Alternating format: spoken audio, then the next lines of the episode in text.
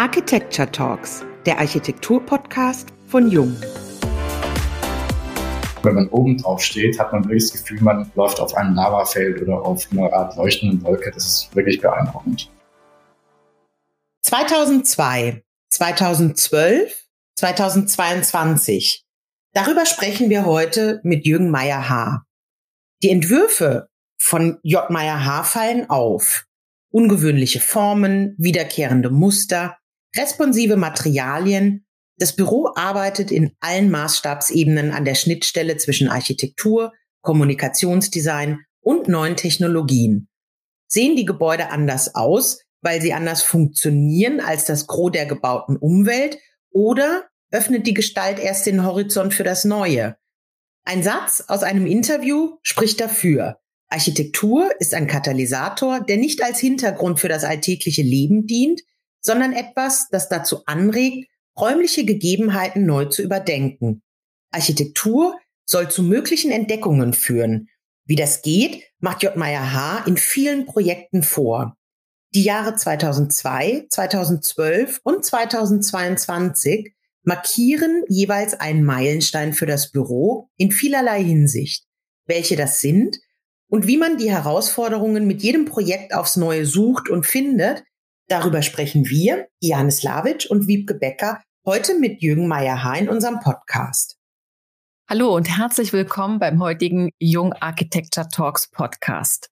Wir freuen uns sehr, lieber Jürgen, dich heute als Gast bei uns begrüßen zu dürfen. Ja, vielen Dank. Herzlichen Dank für die Einladung. Der Titel des Podcastes gibt uns schon einen Hinweis auf unser Gespräch. Es geht um Jubiläen. Wenn man so will, auch Meilensteine, die dein Büro J. Meyer H. geprägt haben. Wir starten 2002 mit dem Stadthaus Scharnhauser Park in Ostfildern.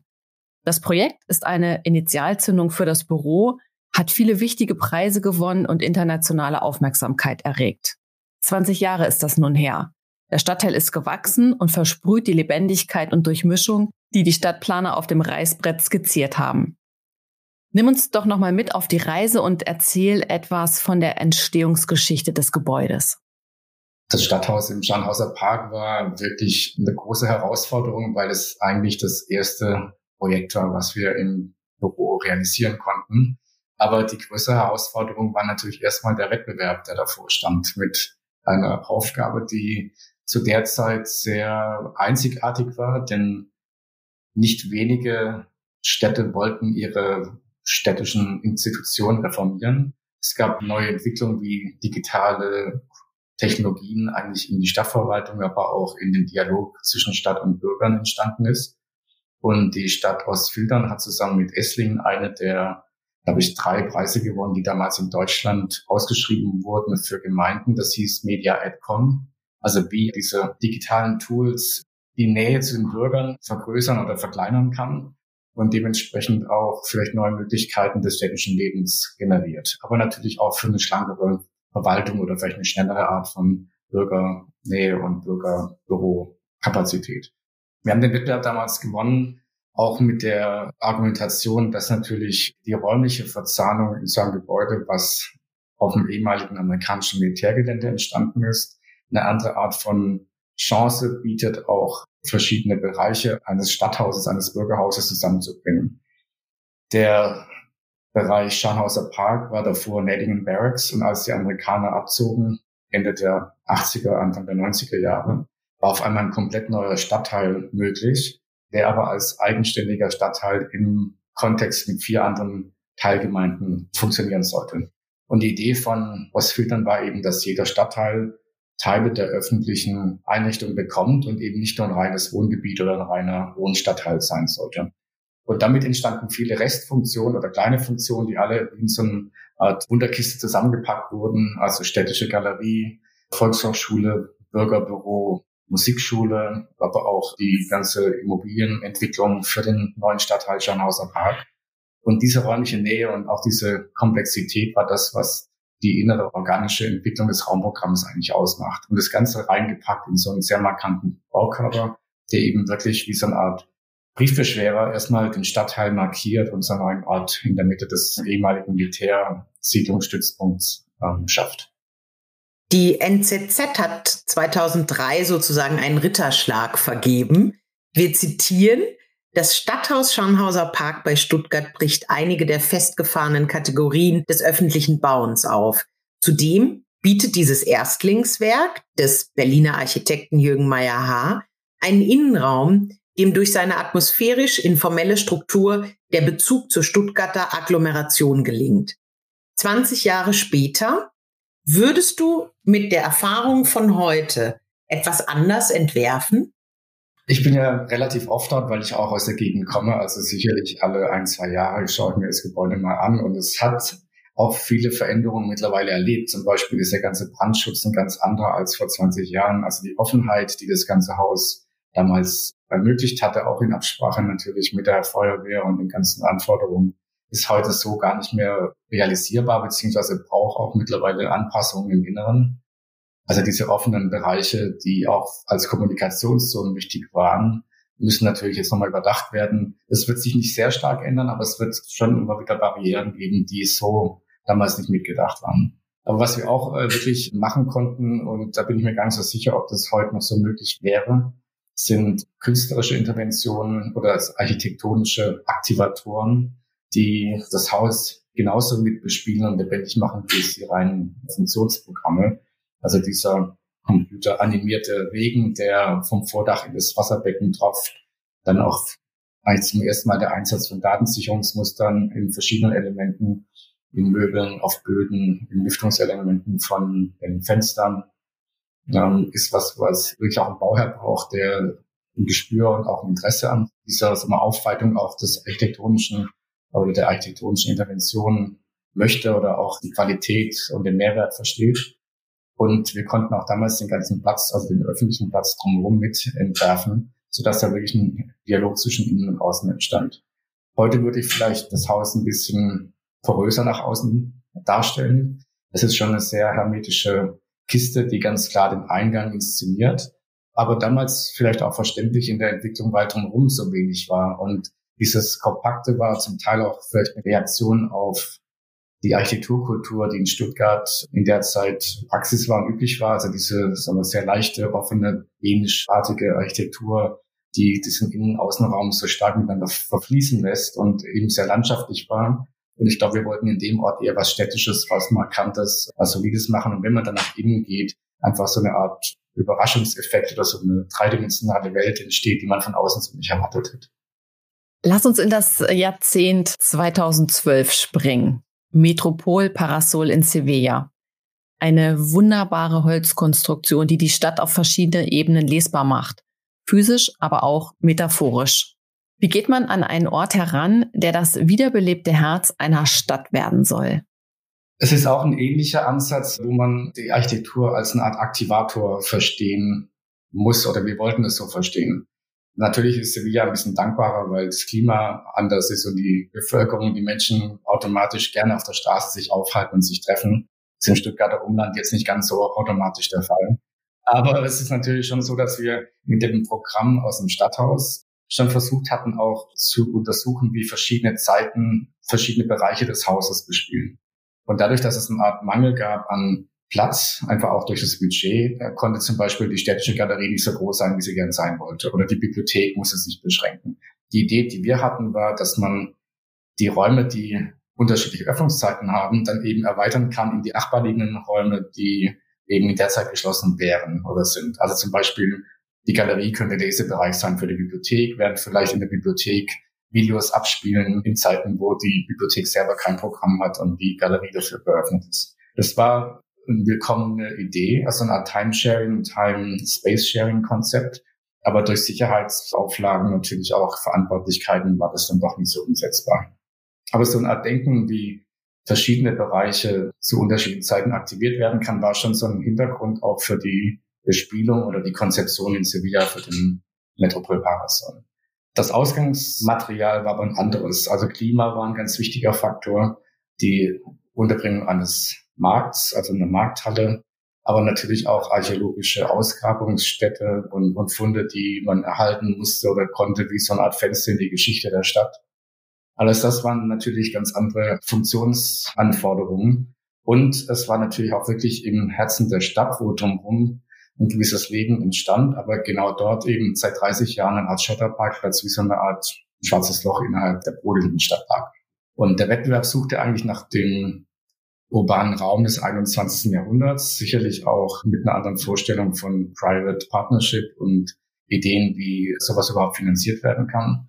Es war aber wirklich, also nach vielen Jahren, wo darüber spekuliert wurde, was an dem Ort stattfinden kann, erstmal eine Art Ideenwettbewerb, der anonym international ausgeschrieben war und dann wurden zehn Projekte ausgewählt, die dann vor Ort wirklich ganz offen und im Dialog das Konzept gegenseitig vorgestellt wurde und dann aber auch der Bevölkerung. Und dann ging es in die zweite Runde, aber als ganz transparenter Prozess, wo jeder alle Unterlagen online angucken konnte. Es gab so Foren, wo drauf reagiert werden konnte. Und es war auch für uns hilfreich, weil wir relativ gut nachvollziehen konnten, wo wir vielleicht zu, weiß nicht, vielleicht zu unsensibel auf den Ort zugegangen sind und wo wir aber noch mehr Potenzial eigentlich entwickeln konnten mit unserem Projekt.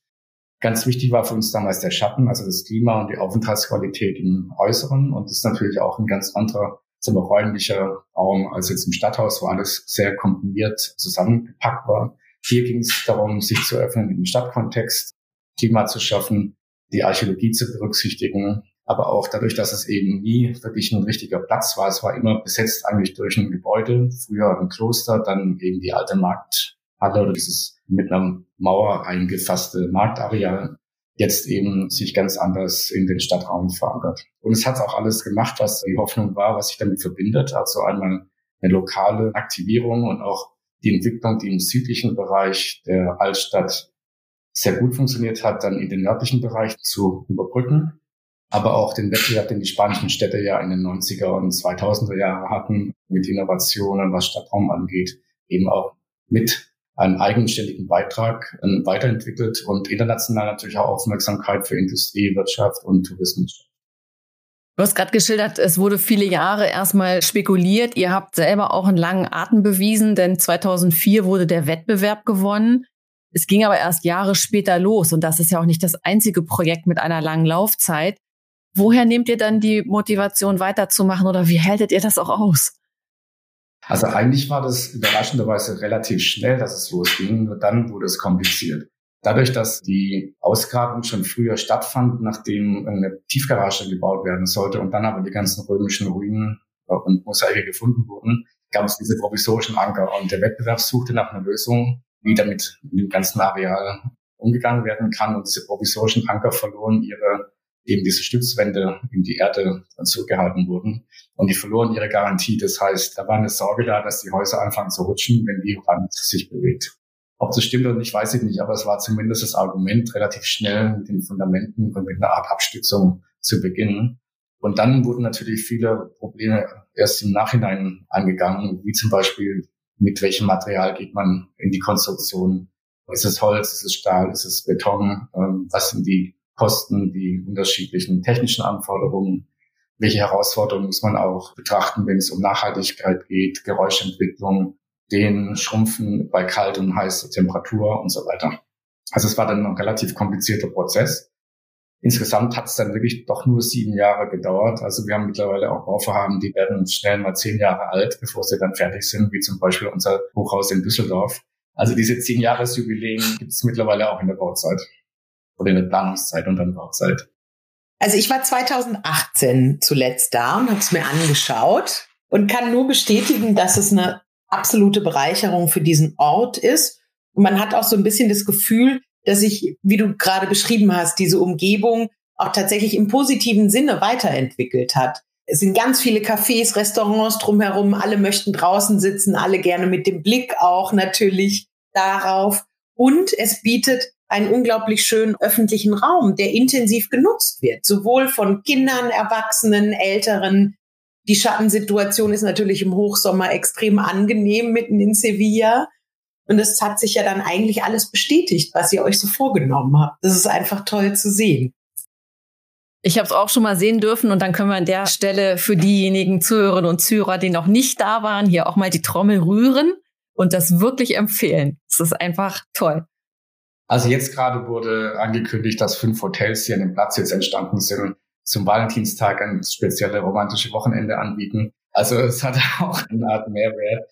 Und seit letztem Jahr, eben jetzt zum zehnjährigen Jubiläum, gibt es auch eine richtig neue Beleuchtung, also wo die ganze Dachstruktur jetzt mit einer Art von ja, Licht, Aurora heißt das Ganze, inszeniert wird. Und es ist wirklich beeindruckend. Also es war was ähnliches, was wir damals zum Wettbewerb schon vorgeschlagen hatten.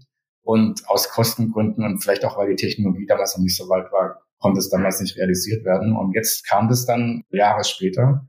Es ist von unten beeindruckend, aber wenn man oben drauf steht, hat man wirklich das Gefühl, man läuft auf einem Lavafeld oder auf einer Art leuchtenden Wolke. Das ist wirklich beeindruckend. Du hast gerade das Düsseldorfer Projekt angesprochen, das Hochhaus. 2022, The Zipper. Der Traum von vielen Architekten ist der Bau eines Hochhauses. Ihr stellt gerade ein Hochhaus in Düsseldorf fertig. Was macht diese Bauaufgabe für dich beziehungsweise für euch so besonders und aufregend? Wir haben schon mal ein Hochhaus entworfen und gebaut in Hasselt. Das ist allerdings in einen großen Komplex eingebettet, der ungefähr gleich hoch ist, aber es ist dann eher wie so eine Art Auswuchs nach oben. Auch wichtig, weil das einfach komplett das ganze Areal entlang des alten Bahnareals, also Güterbahnhofsgelände, neu definiert und da das limburgische Gericht tagt, aber auch in Kombination mit der juristischen Fakultät und auch Bibliotheksangebote für Bürger. Also eine Art öffentliches Haus, was aber eigentlich trotzdem erstmal ein Gerichtsgebäude ist, wo man erstmal nicht unbedingt positive Assoziationen hat, wenn man drandenkt.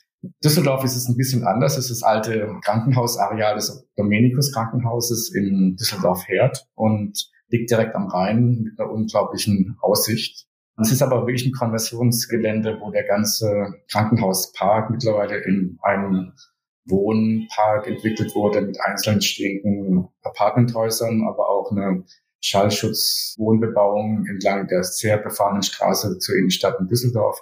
Und das Hochhaus ragt sozusagen darauf raus und macht eine Art Torsituation dann, wenn man nach Düsseldorf reinfährt und hat eben sehr unterschiedliche Ausrichtungen, einmal mit einer extrem schallbelasteten Nordfassade und dann mit einem unglaublichen tollen Blick auf den Rhein und nach Süden, der dann wirklich von der Innenstadt Düsseldorf bis nach Westen zum Sonnenuntergang funktioniert.